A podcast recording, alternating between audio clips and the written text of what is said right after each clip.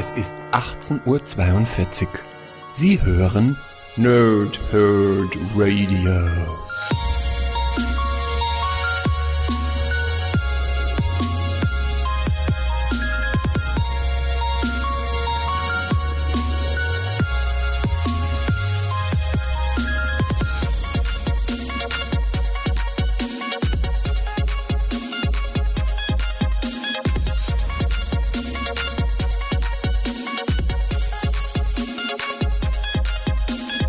Moin Moin und willkommen ihr Nerds im Nerdhurt Radio bei einer neuen Folge von Pause, Whip und Snick, bei der ich heute endlich mit Batman Metal anfange. Das heißt, die nächsten drei Podcasts eingeschlossen mit diesem, also noch zwei weitere, werden sich mit Batman Metal befassen. Heute mit dem Start der eigentlichen Main Story. Das heißt, ich habe das Paperback ähm, vor mir liegen und auch die fünf Hefte. Und gleich schon mal der Ausblick, wir machen die beiden Sonderbände am Donnerstag und wir machen den letzten Paperback, nämlich mit dem Aufstieg der dunklen Ritter, dann wahrscheinlich am Samstag. Aber erstmal chronologisch, äh, Batman Metal, die Hauptstory, was habe ich gelesen, wie habe ich gelesen? Ich habe versucht, tatsächlich nur die Inhalte zu lesen, die auch im Paperback drinstehen, der im Mai äh, erschienen ist, habe aber zwischendurch ein paar Tie-Ins dann einfach noch mitgelesen. Ähm, und deswegen kann es durchaus sein, dass ich jetzt Dinge sagen werde, die dann aber erst inhaltlich in den beiden Folgepodcasts mit drin sind, weil in den Heften sind zum Teil Stories mit drin, die dann erst in Paperback-Form nochmal neu aufgelegt werden. So viel zum Verständnis, aber ist am Ende ja relativ egal. Wir machen trotzdem größtenteils heute die Main Story. Ähm, Batman Metal im Original Dark Knight Metal, also Nights wie Nächte, ne, dunkle Nächte Metall. Ähm, und dann halt im, in deutschen Übersetzungen, wie auch immer, dann zu Batman Metal geworden. Einer der größten DC-Crossover-Events der letzten Jahre und vielleicht sogar auch einer der besten. Also mir persönlich äh, muss ich sagen, klar, Injustice geht immer so ein bisschen außen vor. Äh, das ist einfach das Beste, was DC meiner Meinung nach prä äh, präsentiert. Ähm, und gleich danach kommt schon Forever Evil und ich würde behaupten, dass Batman Metal sich äh, gedankenlos und lückenlos in diese Riege der großartigen Events bei DC einsortiert. Aber dazu gleich noch ein bisschen mehr. Ich habe mir tatsächlich Notizen machen müssen, weil der Event mega komplex ist. Also es ist für einen Standard-DC-Leser, äh, der wird da wahrscheinlich äh, Orgasmen an Orgasmen bekommen, Stück für Stück, an was sich dort alles ähm, orientiert wird in der Vergangenheit, bis zurück zu den Anfängen vom DC-Universum, zum ersten Flash-Comic, ähm, zu Charakteren, die ich nicht mal kenne, ähm, die dort irgendwie Anleihen haben. Wir haben ja schon in der Vorgeschichte, die ich ja irgendwie im letzten, ja, habe ich das im letzten Jahr gemacht oder dieses Jahr gemacht, weiß ich gar nicht mehr genau. Die Vorgeschichte habe ich ja schon äh, reviewed, die beiden Bände, ne, die jetzt auch wiederum in Paperback-Form mit dabei sind. Ähm, da haben wir ja auch schon so viele Sachen beigehabt, wo ich gesagt habe, Leute, ich kann das gar nicht zuordnen, was das alles bedeutet mit der Stimmgabel und diesen verschiedenen Charakteren um Dr. Fate herum. Ähm, das ist hier natürlich in der Main Story ganz klar genauso, wenn nicht noch um einiges komplexer. Ja, also das heißt, wenn ihr ein ein Casual DC-Leser seid, werdet ihr ähnlich viele Probleme zwischendurch haben wie ich. Und ich musste zwischendurch echt pausieren und immer mal wieder auch so ein bisschen im Internet recherchieren, wer ist das, wo kommt der her, ähm, auf welcher Story basiert das und und und. Ähm, nicht jetzt eigentlich für, nicht, nicht rein für den Podcast jetzt, das ist mir eigentlich relativ egal, sondern einfach für mich, dass ich meine Gedächtnislücken oder, oder ähm, meine, meine Wissenslücken dort, dort relativ gut füllen konnte. Ähm, zu 100% klappt es bei dem Event nicht, weil tatsächlich sich an so vielen Charakteren, Storylines und ähm, auch Zukunftsaussichten bedient wird, die dann für mich wieder irrelevant sein werden, weil ich werde ja nicht weiterlesen jetzt zwangsläufig, was noch als nächstes passiert. Ähm, das macht das Lesen wahnsinnig schwierig. Ähm, anders als noch in der letzten, die vorletzten Woche beim Dunklen Ritter 3 von Frank Miller, der insgesamt einen dickeren Paperback hat, ähm, aber weitaus kürzer inhaltlich ist, weil weitaus weniger Text enthalten ist. Durch die Komplexität und die äh, verwogenen Charaktere, sag ich mal am ersten, ähm, muss man einfach wahnsinnig viel lesen. Du hast nicht nur wahnsinnig viele Dialoge, sondern auch wahnsinnig viele Off-Stimmen. Äh, zum, zum Teil das Tagebuch von Carter Hall, von Hawkman, was immer wieder ähm, in den Bildrändern mit er erklärt wird. Dann stellen sich die verschiedenen Charaktere vor und halten erstmal dreiseitigen äh, Monolog äh, und es ist wirklich wahnsinnig viel Text. Also ganz, ganz anders, als es eben beim Dark Knight 3 ist, wo oftmals die Bildgewalt für sich steht.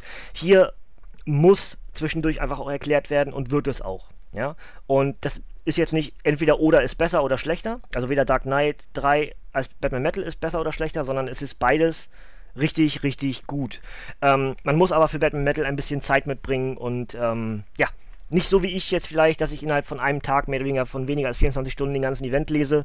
Das ist doch ganz schön, also kopfzerplatzend.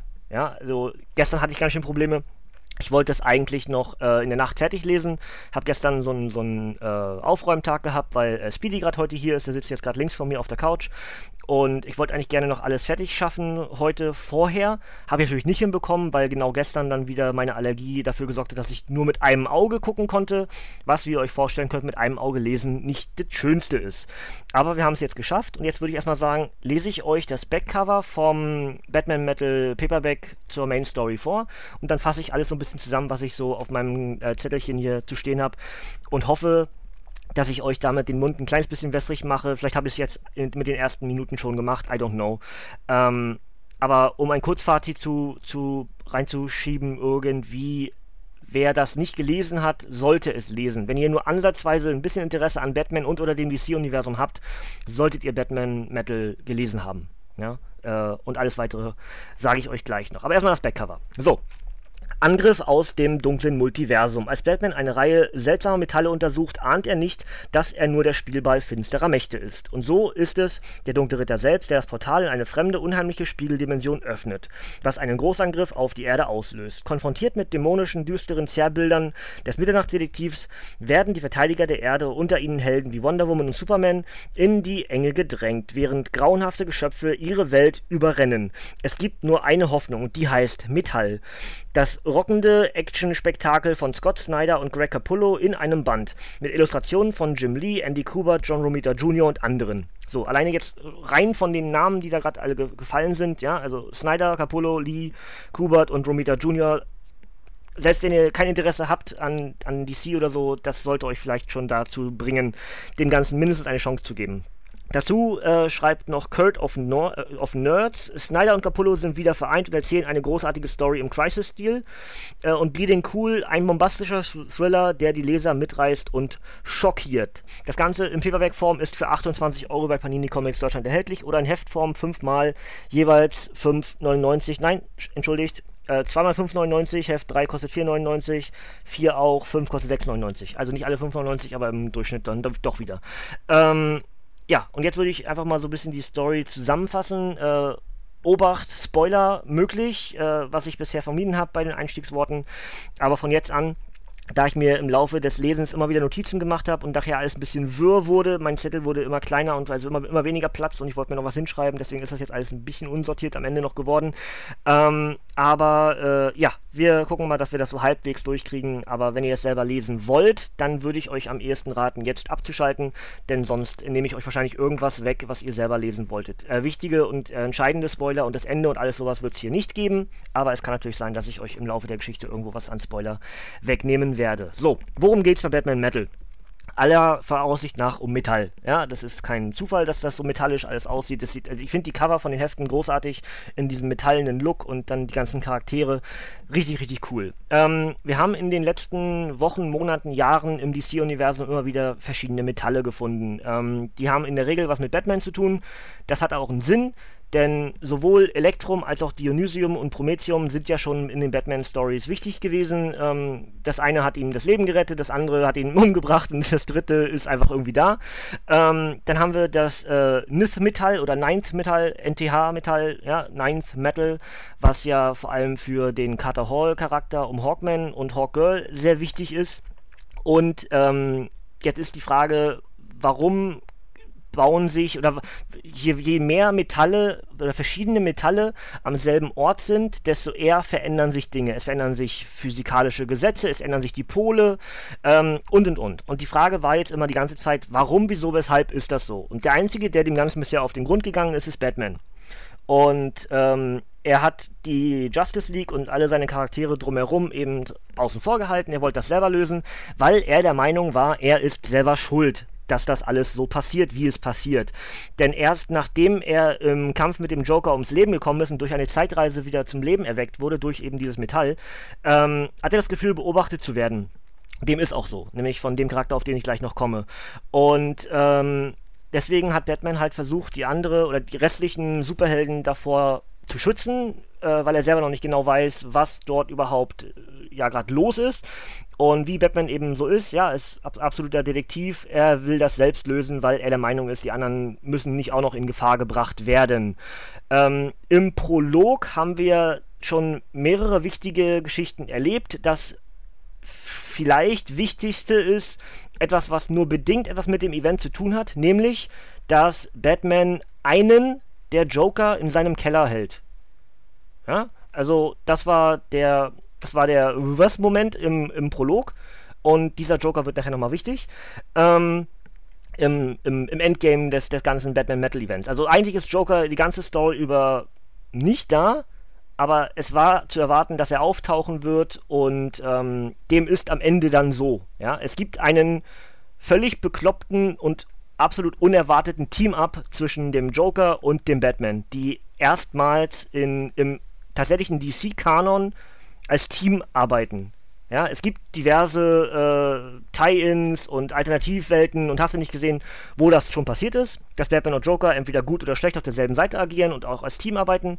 Aber im tatsächlichen DC-Kanon, zu dem eben Batman Metal gehört, ist das absolut Neuland und deswegen auch so großartig. Ähm, und wie gesagt, jetzt geht es halt darum, was ist dort passiert, ähm, warum ist das Metall so wichtig äh, und überhaupt. Ja, dann werden verschiedenste Stories äh, benutzt, Handlungen, wie gesagt, wie ich eben schon eingangs meinte, bis in die 1940er und 50er zurück, äh, Charaktere und Story Arcs, die hier mit aufgegriffen werden. Ähm, jüngst halt zum Beispiel das Multiversity und auch der Rat der Eulen-Event. Ähm, der Darkseid-Krieg wird mit reinbezogen, äh, dass eben Darkseid gestorben ist und wiederbelebt wurde als Baby. Das ist hier mit, mit bei, was eben mehr oder weniger parallel, zeit, relativ zeitlich, äh, ja, zum selben Zeitpunkt wie auch immer stattfinden kann, äh, wenn man das so deuten soll von der Zeitlinie her. Ähm, und das ist halt echt cool. Ich mag, ich bin ja größtenteils Marvel-Leser. Das mag ich halt bei Marvel auch sehr, sehr gerne, wenn sich Folgeevents, ähm, die dann gar nicht unbedingt eigentlich mit diesem Event zu tun haben, trotzdem irgendwie an vorigen Geschichten bedienen und dadurch das ganze Universum komplexer machen und und und äh, ja ausgefüllter, ne? Also dass man alles das eine bedingt das nächste und so weiter und so weiter. Also Handlungsstränge, von dem äh, dass man immer weiterlesen muss. Das ist ja das das Schöne an Comics, dass du halt immer wieder weitere Handlungsstränge gebaut bekommst, an denen du weiterlesen kannst, entweder vor oder zurück. Und genauso ist das halt auch hier, weil, wie gesagt, der Rat der Eulen, die halt mit drin stecken irgendwie und ähm, die halt als eine der, der Rassen am Anfang eben äh, gelten. Wir haben nämlich das haben wir ja im, im, Prolog schon gehört, es gibt halt diese, es gab diese drei Rassen, ähm, und zwar von, vom Wolf, vom Bären und vom Vogel also diese drei Stämme in der, in der Antike vor 50.000 Jahren, whatever, wie das, ne? Und ähm, dass es dann eben einen neuen Stamm gab, nämlich den der Fledermäuse. Das hat dann, äh, der, der, der Stamm der Fledermäuse haben dann den Stamm der Bären und der Wölfe zerstört und von da an herrschte Krieg zwischen den Fledermäusen und den Vögeln. Ja? Das haben wir ja schon im Prolog gelernt. Und ähm, dementsprechend ist halt interessant, weil wir wissen natürlich äh, als DC-Leser, okay, Vögel muss Hawkman sein, ja, Fledermäuse muss Batman sein. Und genauso darauf läuft es auch hinaus. Das sind die beiden wichtigsten Charaktere des Batman Metal Events. Hawkman, eigentlich tot, ähm, und Batman Bruce Wayne. Und zwar in 30-facher Form gleich mal Bruce Wayne. Denn ähm, es passiert natürlich das, was, was passieren musste. Batman will verhindern, dass etwas passiert und beim Versuch, alles zu verhindern, macht er alles schlimmer. Und das, was er verhindern will, passiert.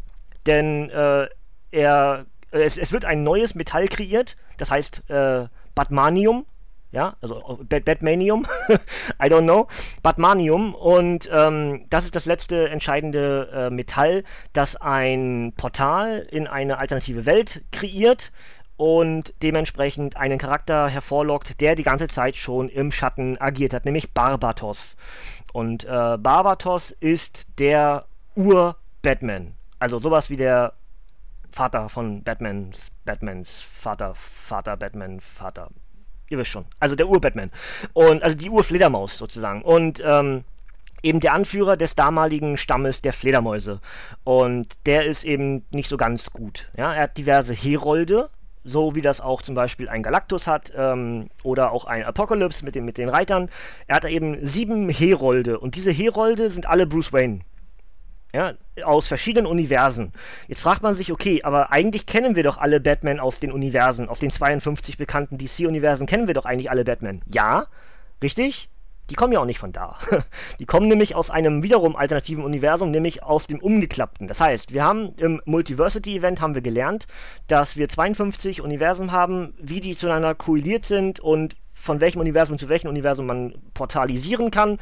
Und wir haben eine Karte davon bekommen. Erstmals im Multiversity-Event. So, und jetzt müsst ihr euch vorstellen, wir haben also eine Karte vom, von, von, von diesem ganzen Multiversum-System. Ja? Wir drehen das Ganze einfach um. Ja? Wir haben also kein Blatt mehr. Wir haben entweder ein weißes oder ein schwarzes Blatt Papier und genau da kommen die her. Nämlich aus der dunklen Materie.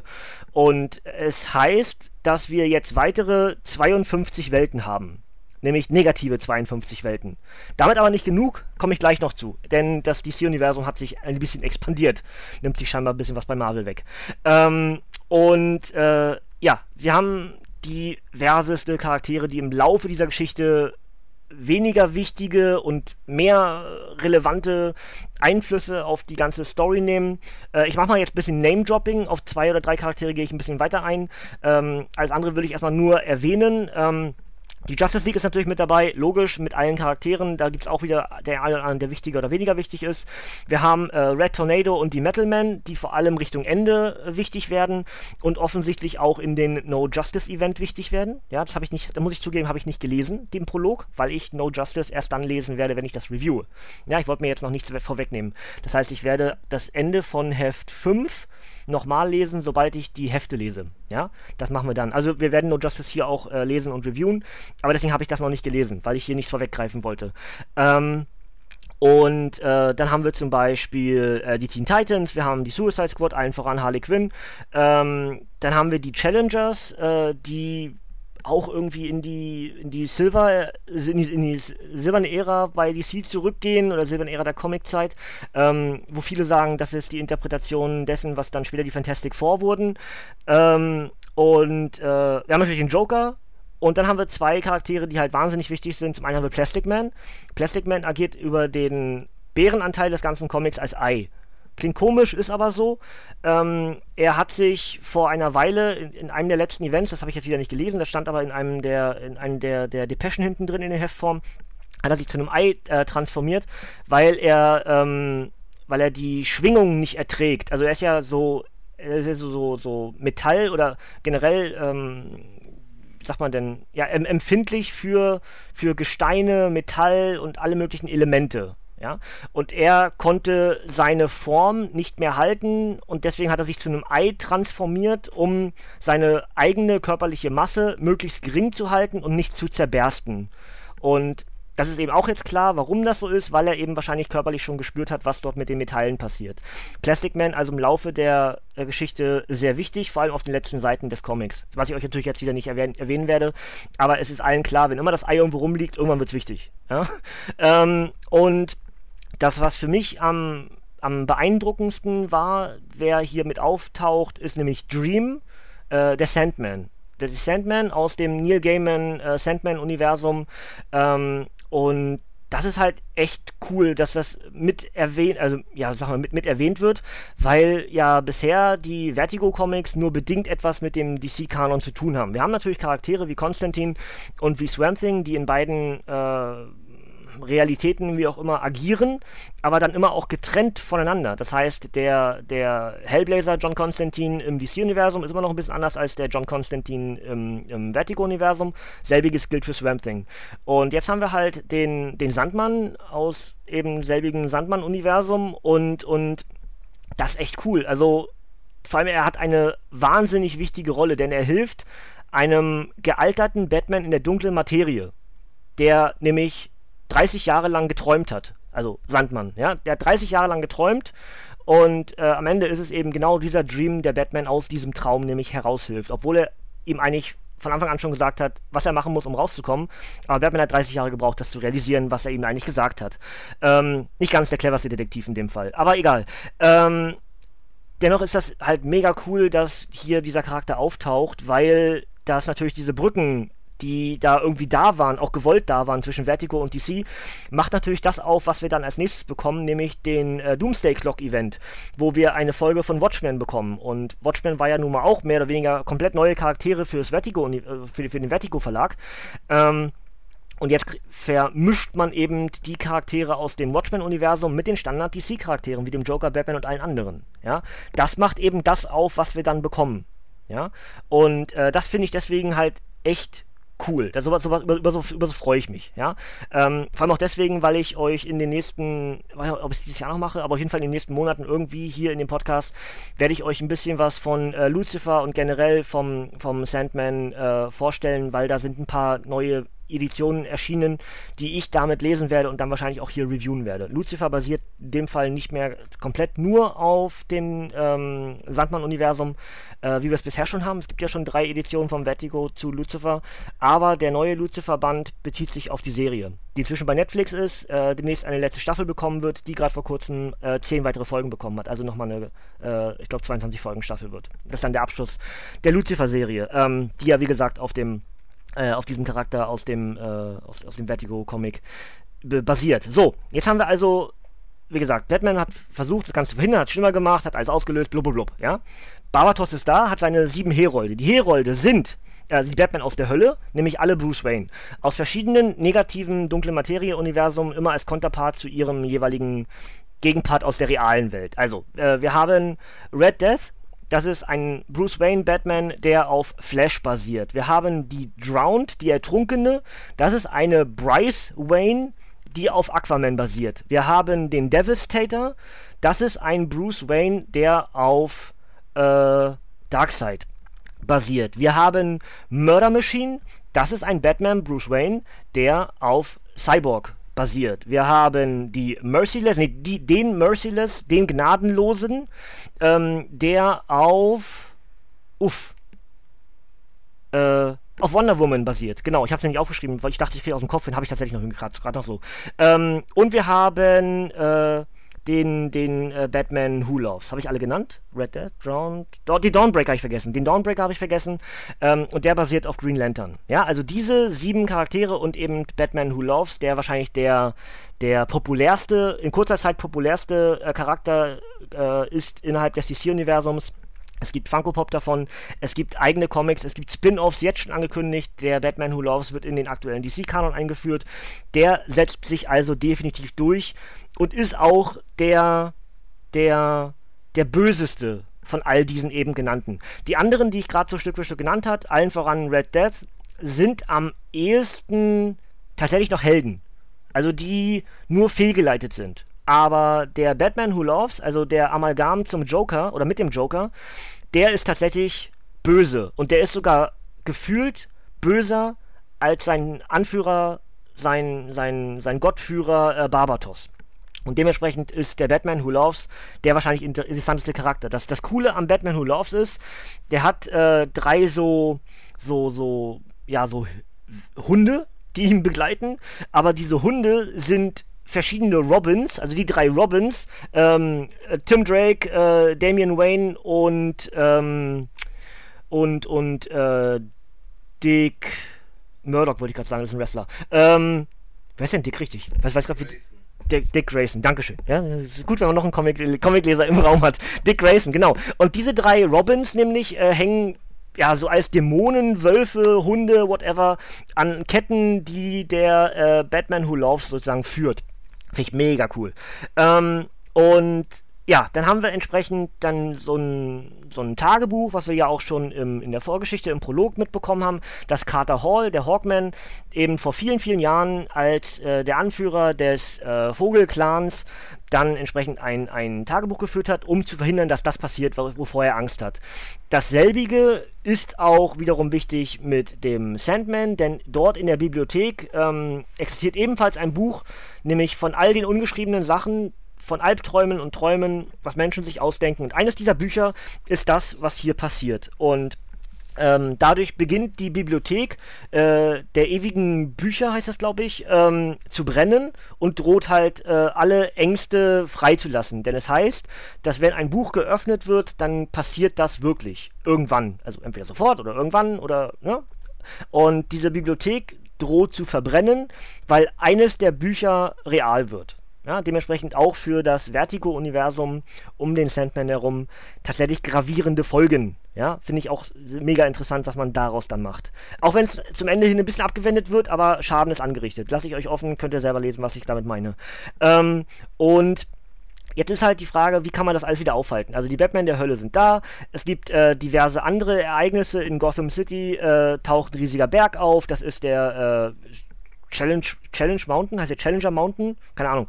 Also der, der eigentlich aus den äh, Rocky Mountains kommt, da wo diese Challenger eben, äh, die, die, Charaktere, die Challengers herkommen, ähm, bewacht von äh, Red Tornado. Äh, die Charaktere haben bisher keinen Einfluss darauf, die sind einfach nur da. Die schlafen in diesen Felsen und machen nichts. Die sind einfach nur da. Also die haben den ganzen Event nicht, ja, ja, sind einfach nur da. Die tun nichts, die sind, die schlafen. Ich, ich, das ist das einzige Element, was ich nicht verstehe an, an, dem ganzen Comic. Warum ist dieser Berg wichtig? Warum sind diese Charaktere darin wichtig, wenn die nichts tun? Wisst ihr, wie ich meine? Also, das, das verstehe ich nicht. Ähm, aber ist egal, man kann nicht alles verstehen. Irgendeinen Sinn wird es haben. Vielleicht habt ihr den Sinn äh, äh, rausgefunden dabei. Ähm, dann dürft ihr mir sehr gerne in die Kommentare schreiben und mich dort eines Besseren belehren. Ähm, ansonsten äh, ist es auch fast egal, ob sie wichtig oder nicht wichtig sind. Es ist trotzdem halt krass, dass diese Charaktere aus dem völligen Nirgendwo wieder zurückgeholt werden in den DC-Kanon. Denn die sind ja wieder da. Die sind ja jetzt da. Ne? Also die Challenger, die schlafen halt bloß. Ähm, und dann beschließt eben die Justice League mehr oder weniger, okay, wir müssen das verhindern, kriegen Hilfe von Hawkgirl, ähm, oder der damaligen Hawkgirl, die inzwischen als äh, Mensch halt umherläuft und äh, das eben, was Carter Hall als, als Lebensweisheit aufgeführt hat, ähm, weiterzuführen, dass das eben nicht passiert. Ähm, führt zum Teil ein bisschen eigenes Spiel, schließt sich am Ende aber doch irgendwie dem, dem ganzen System an und macht nicht so ihr ganz eigenes Ding. Ähm, der ganze andere Rat der Ewigkeit äh, macht auch zum Teil ein bisschen sein eigenes Ding. Äh, die Monitore, also die, also die Monitors oder Monitore, also Monitor, Anti-Monitor und der Over-Monitor, die machen zum auch ein bisschen ihr eigenes Ding, das ist das äh, analog zu den Watchern im DC-Universum. Am Ende arbeiten aber gefühlt doch wieder alle zusammen. Ja, abgesehen von dem äh, Rat der Ewigkeit, weil dort vor allem ein Black Adam wieder völlig äh, frei dreht und dafür auch, äh, ja, sagen wir mal, büßt. Ja? Eben dieser Black Adam ist vor allem dann zu sehen, wenn die Charaktere nämlich versuchen, ähm, die Reste des Ninth Metal zu finden, also des neunten Metalls. Weil nämlich gesagt wird, dass das neunte Metall das einzige Metall ist, was diesen äh, Batman aus der Hölle schaden kann. Ja, macht Sinn. Ähm, in Verbindung mit den anderen Metallen immer mehr Schaden. Das heißt, je höher der Zahlenwert ist des Metalls, was du gerade benutzt, und je weiter du damit kombinierst, desto mehr Schaden richtest du an. Beispiel, kombiniere das, das siebte, sechste und fünfte Metall miteinander und du bist stärker. Kombiniere das neunte und achte Metall miteinander und bist trotzdem stärker als der, der sechs, fünf und vier miteinander kombiniert hat. Macht Sinn? Klingt komisch, ist aber so. So, dementsprechend suchen also ähm, die ganzen Justice League Charaktere äh, das neunte Metall, die Reste davon äh, eben von dem Ninth Metal. Und dabei ist aber herauszufinden, dass sowohl Hawkman als auch Hawkgirl und generell die ganzen Charaktere von Tanaga eben dieses neunte Metall größtenteils zerstören ich möchte sagen aufessen, aber das klingt komisch. Die, die verzehren das eben und werden dadurch selber stärker, aber dadurch gibt es eben kaum noch von diesem Metall. Ähm, dann werden verschiedene Charaktere geholt, die empfindlich auf Metall reagieren und sowas erspüren können durch ihre Sinne, eben äh, wie vorher schon gesagt, der Plastic Man, dann kommt auch äh, Deathstroke mit rein und noch ein paar weitere wie Dr. Fate und äh, andere. Ähm, ich will es nicht komplett alles wegspoilern, ne? aber auf jeden Fall begeben sich dann verschiedene Teams äh, an verschiedene Orte im DC-Universum, eben unter anderem die Festung der Einsamkeit von Shazam. Shazam! Ähm, und treffen dort auf Black Adam. Äh, wir haben den Marianengraben, wo wir das Grab von Arion äh, seit langem mal wieder im DC-Universum sehen.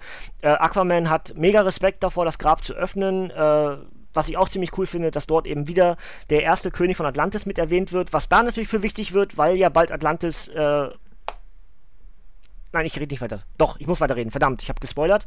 Aber ähm, in einer der zukünftigen DC-Events, die gerade aktuell laufen bei Panini, ähm, erhebt sich Atlantis. Also ist wieder da, sozusagen. Ne? Also nicht mehr unter Wasser. Ähm, das ist deswegen halt wichtig, weil hier etwas passiert, was das auslöst. Ja?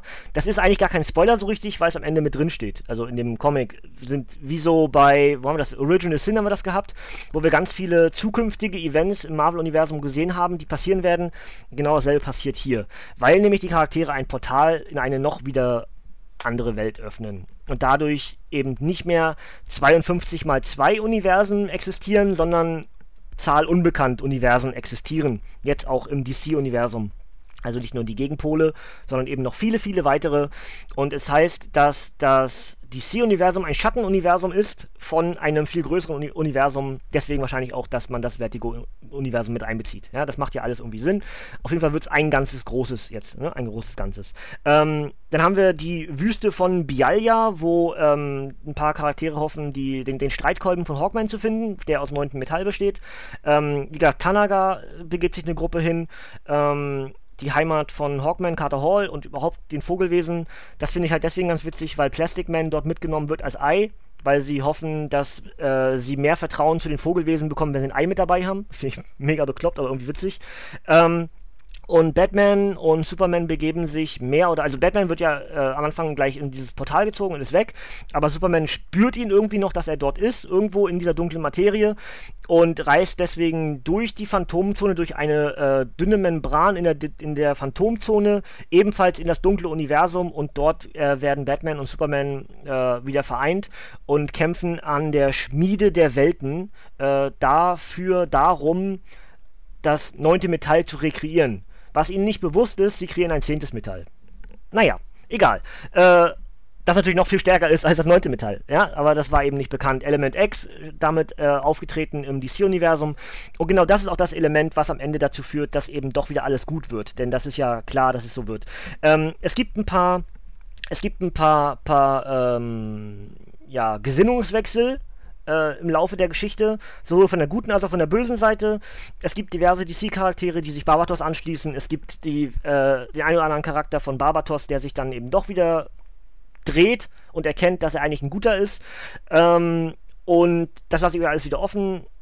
Das macht einfach wahnsinnig Spaß. Und ihr merkt schon aufgrund der Länge, die ich heute rede und trotzdem nur den ganzen Event an reiße an bestimmten Stellen, weil ich eigentlich keine wirkliche Handlungsstränge nenne, ähm, wie komplex dieses ganze Ding tatsächlich ist. Aber Komplexität, äh, mal ab, davon abgesehen, es ist wirklich richtig, richtig gut. Es macht Spaß, ja, es dauert länger zu lesen, auch wenn es vielleicht weniger Seiten sind als manch anderer Event, eben weil so viel Text und so viel Erklärungen bei ist und und und.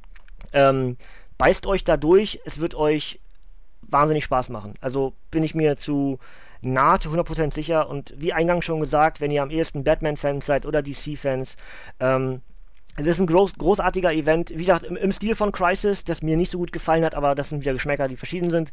Ähm, wie gesagt, für mich ist es eher so vom, von der Wertigkeit her schon Richtung Injustice, die halt eigenständig ist, im, nicht, nicht im Kanon.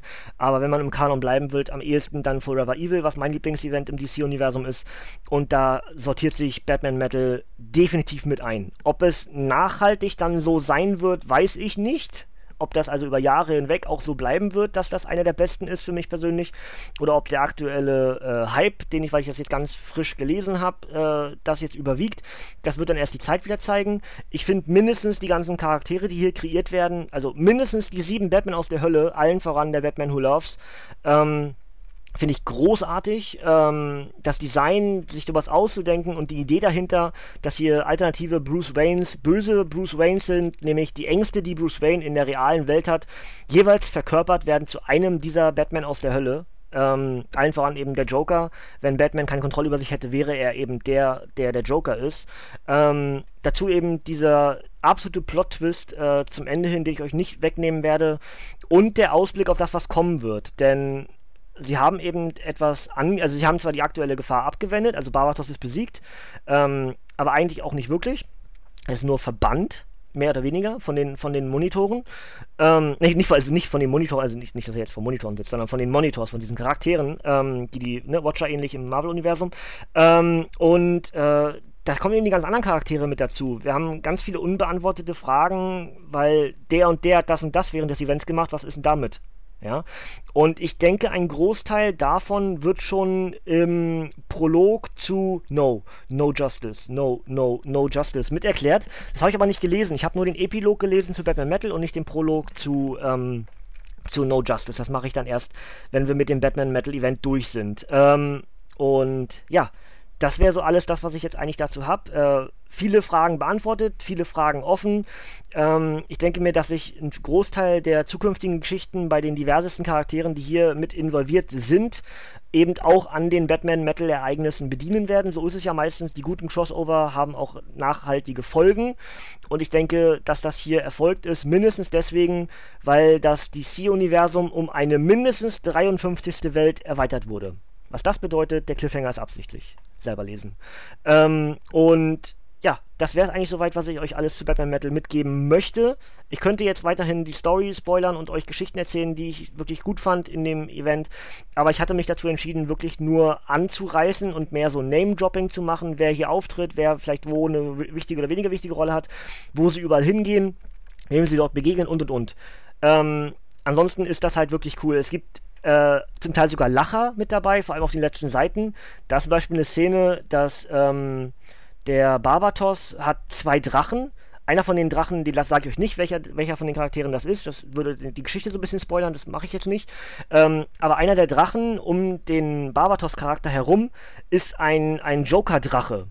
Ähm, und diesen kleineren Joker-Drachen reitet Batman am Ende und macht so, ja, sieht mega bekloppt aus, aber ich finde das irgendwie mega witzig und dann reagiert, äh, dann gibt es einen Dialog zwischen Robin und Nightwing, wo, er, wo Robin dann sagt, siehst du, Vater kommt immer wieder.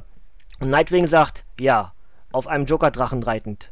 Was man nicht alles schon gesehen hat. Ne? Also es sind, es sind auch äh, wirklich lustige Sachen bei, die natürlich im Ernst der Situation, die kämpfen gerade um zu überleben und Batman macht im Hintergrund höher, weißt du? So völlig bekloppt.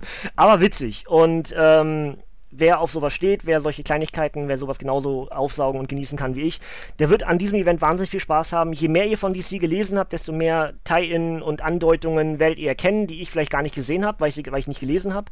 Ähm, ich bin mir ziemlich sicher, dass das ein ganz, ganz großartiger Event ist. Und Scott Snyder, der Hauptautor, hat in einem Interview äh, gesagt, ähm, auf die Frage hin, warum er sich so, so ähm, ausspielt in diesem Comic und warum er so übertreibt und warum er Charaktere hervorholt, die längst vergessen waren im DC-Universum, da sagt er, es ist ganz einfach. Ich habe das Ding einfach behandelt, als ob es mein letzter Comic wäre. Und wenn ich nicht übertrieben hätte, wäre ich böse gewesen mit mir selbst. Wenn ich nie wieder einen Comic hätte schreiben sollen, dann, dann, ist, das mein, dann ist das mein Holy Grail. Und wer weiß, was morgen ist, ich musste einen Comic äh, nutzen, bei dem ich übertreibe. Klingt irgendwie total sinnvoll. Dazu eben das Traum äh, Traumteam mit, mit Zeichner Greg Capullo. Ähm, die beiden arbeiten halt wunderbar zusammen. Hast halt noch Ergänzungszeichner Jim Lee, was für eine Legende, ja, und dann John Romita Jr. Äh, also, es ist halt wirklich, es ist das Who's Who der Comic-Szene, die diesen ganzen Story-Arc hier baut. Ähm, wenn wir auf die Ergänzungsgeschichten mit den Sonderbänden und dem anderen Paperback gucken, da kommen noch ganz viele Autoren mit dazu. Ähm, mit James Tinian, dem vierten, und hast du nicht gesehen. Also, da sind wirklich, das ist das Who's Who ähm, der Comicwelt, die an diesem ganzen Event mitgearbeitet hat. Ob jetzt in Hauptform oder in Tie-In, ist eigentlich Latten am Zaun. Ja? Gut, ich würde sagen, es reicht. Wir haben heute einen relativ langen Podcast, aber ihr merkt, es ist auch ein bisschen mehr gewesen heute. Ähm, und ja, deswegen würde ich mal sagen, mache ich das Obligatorische und komme endlich zum Ende bei Batman Metal. Ähm, wir haben nämlich das Paperback, was am 14. Mai 2019 als Softcover mit 284 Seiten erschienen ist. Es gibt es auch als Hardcover. Ähm, ich glaube, aktuell vergriffen, aber wird wieder nachgeliefert. Ähm, Autoren von der Hauptstory sind Scott Snyder und James Tynion der Vierte. Zeichner sind Greg Capullo, Jim Lee, Andy Kubert und John Romita Jr. Und die enthaltenen Geschichten sind sind Dark Days, The Forge 1, Dark Days, The Casting 1, Dark Knights Metal 1 bis 6, Dark Knights Rising, The Wild Hunt 1. Und ich habe, wie gesagt, noch ein paar weitere gelesen, weil in den Heften sind noch weitaus mehr Geschichten enthalten. Wie zum Beispiel Hawkman Found, ähm, die Origin-Geschichte zum Batman Who Loves, ähm, die Lost-Geschichte, bei der Batman seiner Enkelin in der Zukunft oder in seinem Traum eine Geschichte erzählt und in der Bibliothek alle die Geschichten von Batman stehen. Weil Batman sie in der Zukunft als Bruce Wayne aufgeschrieben hat, da stehen halt, da stehen Hush, äh, da steht äh, das lange Halloween, da steht der dunkle Ritter und so weiter. Also stehen, stehen alle im Regal als Bücher aufgeschrieben und seine Enkelin fragt ihn, kannst du mir eine Batman-Geschichte erzählen? Ist auch irgendwie mega witzig. Äh, all das ist hier zum Beispiel in den Heften noch mit bei, was im Paperback jetzt nicht mit dabei ist. Im Paperback sind tatsächlich nur, also Anführungsstrichen nur die Vorgeschichte, die beiden Hefte, die wir schon reviewed haben, äh, könnt ihr euch gerne im Archiv nachhören. Ähm, die Main Story und der Epilog. Ja?